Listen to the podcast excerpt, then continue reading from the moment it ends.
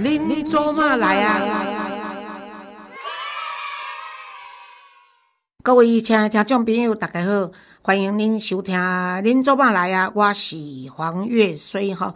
听众朋友哈，你的来信呢，我说过一定会回啊，但是时间不一定啊。反正呢，我们都活着，而且也不急哈啊。所以呢，较慢回哈，我我嘛是爱跟您讲，歹势啦哈，我较慢回你的批哈。多谢你的原谅啦吼啊！拜托你去继续收听，您做嘛来啊吼？这是一封来自 Vivian 听众的信哈啊，伊的内容是讲听了新一集的 Podcast，当然即摆讲起来已经是老啊了哈啊，有些话想对黄老师说，麻烦 Gary 转交给老师。亲爱的黄老师，今天听到你在 Podcast 上提到我们十位听众收到了书。能够被老师点名，好开心啊！我是透过子荣老师，子荣老师是一个很出色的这个命理老师哈啊，分享和你合照，认识了你，很快就成为你的忠实读者，加上忠实的听众。谢谢老师总是和我们分享宝贵的人生经验与智慧，特别要谢谢您对台湾民主自由和主权的捍卫，给予我们年轻一辈很大的勇气与展望。国内外疫情爆发以来，老师的 Podcast 已经成为我每个礼拜超级期待的事。期间，我读了老师的几本书，还买了《高龄快乐学》送给我爸爸妈妈，希望他们的退休生活能过得更快活。自己拜读之后，很高兴能在三十岁的时候就有机会学习到老师美好老去的智慧。我收到《魔女江山》后，更迫不及待地开始阅读。羡慕老师有这么一位疼爱你又开朗的外婆，也很羡慕老师的家里幽默的风气。难怪你谈话总是信手拈来，令人莞尔。谢谢您透过这本书和 Podcast 给予我们生活当中面对困难的力量。庆幸台湾有你，也庆幸我们有您这一位长辈可以学习。要谢谢老师以身作则，不畏艰难的经营单亲妈妈基金会。身为女性，我实在觉得你做的事很了不起。老师是我心目中美丽、善良、聪明又幽默的最佳女人代表。借此机会，由衷的跟老师您说一声谢谢。另外呢，我也很喜欢你今年收到你子女给你的母亲节的礼物，对听众而言也是超级惊喜的礼物。祝福老师平安健康，天天开心。谢谢你哦，Vivian。那我也很高兴拥有你这一位忠实听众，再加上你对我所有的赞美。虽然离这个目标有一点遥远，但我很不客气的全收了。那么，在这个疫情时间，希望你跟子荣老师都要好好的保重，而且也希望你跟你的爸爸妈妈大家都很开心的，能够度过每一个艰辛的日子。好，接下来呢，我就要再跟各位分享另外一个个案哈。啊，这个听众朋友是阿丽啊哈，那阿丽呢，他说：“老师好，我是阿丽，是老师的粉丝。”老师说的失眠就失眠，不会因为失眠而死掉。所以我失眠中鼓起勇气写信给老师讲我的故事。我今年虚岁五十了，有两个儿子。去年巴拉巴拉巴拉巴拉这些我就省掉了哈。那么很不幸的是，去年六月初的时候，和我关系很好的婆家唯一挺我的侄女被霸凌自杀了，没人救到她，我好难过，好遗憾。所以在侄女的告别式结束后。我和我的前夫办离婚啊，结束了二十四年的噩梦。那接着呢，七月初呢，小儿子在工作中食道破裂、肺气肿，长庚急救住院啊。接着很多事情，加上每个月二十号我都要寄给我爸爸生活费。六月的时候因为忙，所以忘记了。没想到爸爸居然告我，为了娘家，嫁给强奸我的人、不爱我的人。可是。我居然牺牲了我的幸福，就是因为前夫家里有点钱，但几个月的这个官司判下来，我输了。即便我提供了法官我十五岁就北上工作的劳保投保记录、汇款的存折资料、户籍成本证明的离婚，以及在外面租房子的合约，以及前婆婆知道我离婚后。告我撤销赠与的法院起诉书等等，但我还是输了。我爸爸狠心对我说，连法官都不同情我。离婚以后呢，我要将我名下拥有二分之一的房产卖掉，给我两个儿子出国读书，一个法国蓝带厨艺学院，一个到美国读研究所。可能是因为我从小穷，学历不高。不敢有梦想吧，所以我真的很想送我的儿子出国去学习见识，因为只有二分之一，所以我苦无对策，没法卖掉。另一半是我前侄子的名字，几次约好中介，他们又不要卖。后来前夫的姐姐、姐夫哥哥威胁我，我和我儿子搬离开住处，在外面租屋。前夫家人威胁、恐吓、利诱都用了。现在搬出去，九十二岁高龄的钱婆婆要告我没给抚养费，撤销赠与。我离婚要给抚养费吗？我六月初要出庭，希望法官能公平判决。月水老师帮我加油吧！为了我儿子，我要撑下去，我会撑下去的。我前夫家以前是开妓院的，在我被欺负多年后，我才知道为什么他们这么讨厌我。真的印证了“笑贫不笑娼”。二十四年的婚姻生活，想来可以出一本叫做《嫁给有钱人》的书来反讽自己。不过自知自己文笔不好，只好作罢。谢谢黄老师，你读我的信很冗长，耽误你很多宝贵的时间。谢谢。阿里阿你好哈啊，中华夜你当下配合我哈啊，但是在这里呢，我有几件事情想啊跟你聊一下。第一就是说呢，很多的时候啊，已经事实发生了，所以呢，你能够容忍二十四年，表示说太不容易了哈。那有关于法律的事情呢，我想现在呢，啊，因为在我成立单亲儿童文教基金会以后，为了要帮助一些单亲的妈妈或单亲的爸爸。那有时候法律上呢，他根本没有钱请律师，所以后来我在内政部有请他们安排在所有的这一个啊妇女中心要有这种免费的法律咨询哈啊，现在全国大概都有了哈，所以你只要到你住的地方，甚至每个区都有服务女性这个所谓妇女的服务中心，你可以去那边问了，那边呢是政府会给律师。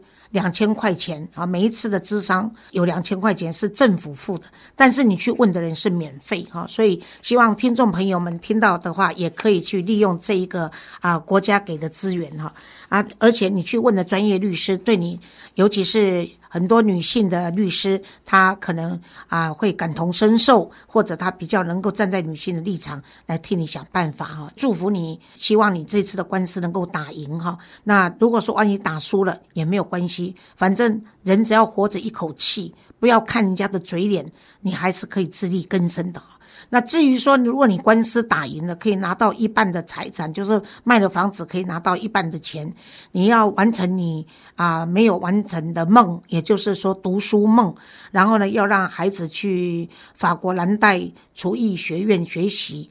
另外呢，就是让一个孩子到美国去念研究所啊。那第一呢，你的预算一定要够，等于说食衣住行娱乐都全部包了，再加上学费。你要看你的孩子是不是能够在这个有限的期间内啊，比如说一年或两年完成这样的一个读书拿到学历，这个是很重要的，就是金钱的预算啊。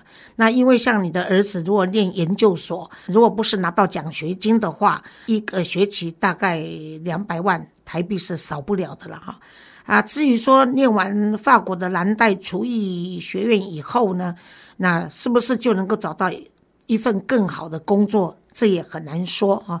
必须要有心理建设，就是说，拿学历可能用钱就可以拿到的，因为有些人我知道他去念留学生啊，去念啊，光念一个硕士或一个博士就念了九年、十年拿不到，可是他回到台湾，人家他还是当名主持人呐，哦，而且还很红哦，甚至可以直达中南海，所以能够拿到学历。是不是对某些人有那么重要？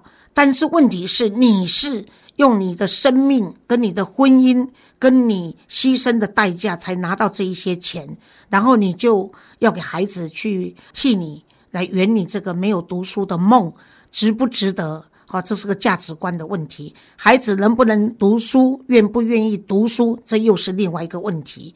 那钱够不够？好，这又是另外一个问题。因为你现在去读书，万一那边风吹草动，你这边又。帮不上忙的时候，有时候呢，给予太多虚幻或者不实际的爱，换来的可能是怨或者是恨啊。